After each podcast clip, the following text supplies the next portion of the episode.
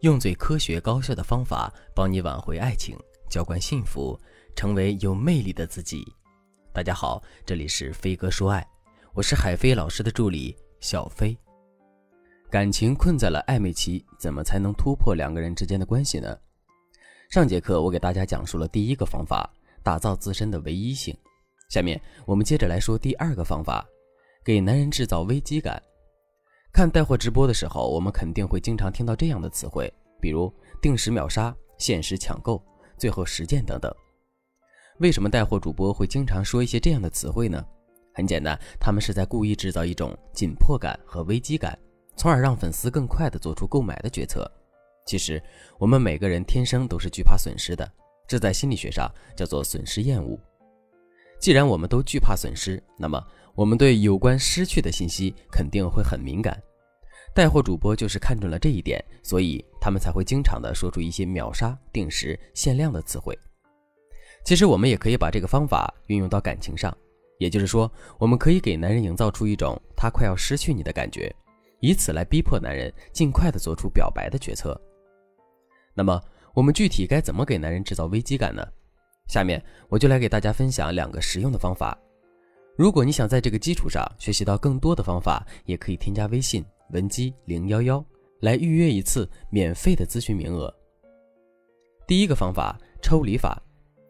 一个人在很长的一段时间里一直都对你很热情，后面突然有一天他对你的态度变冷淡了，这个时候你是不是会觉得这个人快要离开你了呢？肯定会的。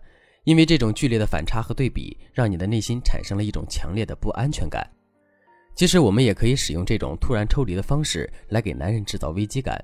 比如，以前我们都是一直主动找男人聊天的，并且男人也习惯了这种沟通模式。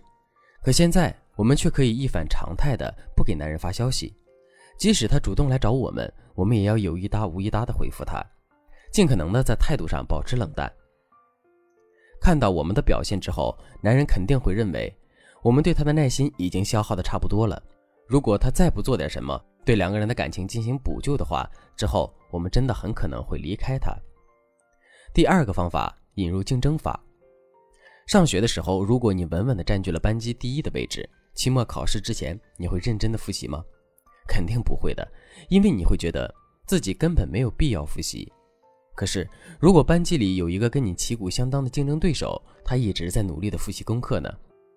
这个时候，你的内心肯定会充满危机感，并且非常认真的去复习功课的。其实，我们的感情也是如此。如果我们一直围绕在男人的身边，并且让男人觉得我们只有他一个可选对象的话，那么男人自然就会变得有恃无恐。可是，如果我们给他引入一个或者几个竞争者呢？首先，男人天生具有征服欲，面对外界的竞争，他肯定会瞬间充满斗志来抢夺我们的。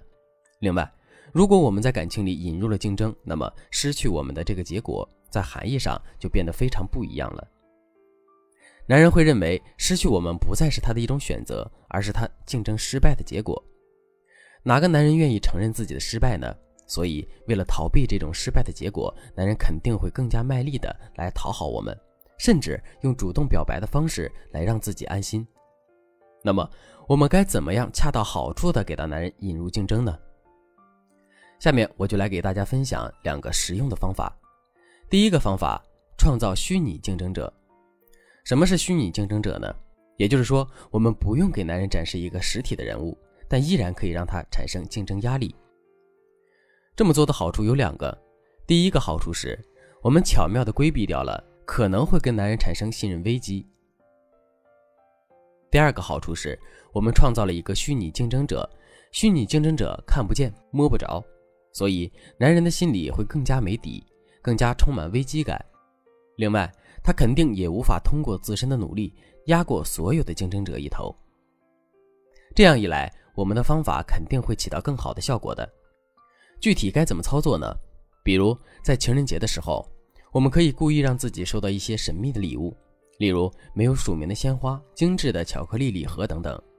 在这样一个特殊的日子里，我们收到了几份如此有内涵的礼物，男人不用想都会知道这到底是怎么回事。不过，由于这些礼物是我们主动告诉男人的，并且我们也表现出了一副很迷惑的样子，完全搞不清楚这到底是怎么回事儿。所以男人肯定是不会怀疑我们的真心的。但在这种潜在的压力下，又会让他寝食难安。之后，为了让自己尽快的摆脱这种境遇，男人肯定会尽快的确定两个人的关系的。第二个方法，通过打压的方式给男人制造一个完美影像。我在网上看到过这样一句话：我们每个人的底色都是自卑的。为什么这么说呢？这是因为在这个世界上，永远有比我们更优秀的人存在。即使单拿出一个优点来说，在这个特点上，比我们更优秀的人肯定还有很多。正是基于这个事实，我才会认同这句话。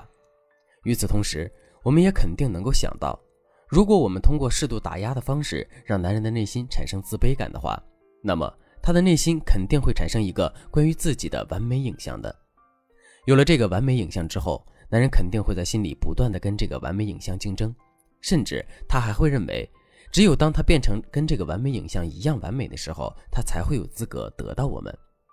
在这种情况下，如果我们主动向男人流露出更多的好感的话，之后他肯定会更加有动力向我们表白的。如果你对这节课的内容还有疑问，或者是你本身也遇到了类似的问题，不知道该怎么补救的话，你可以添加微信文姬零幺幺，文姬的全拼零幺幺，来获取导师的专业指导。好了。本期节目就到这里了，我们下期再见。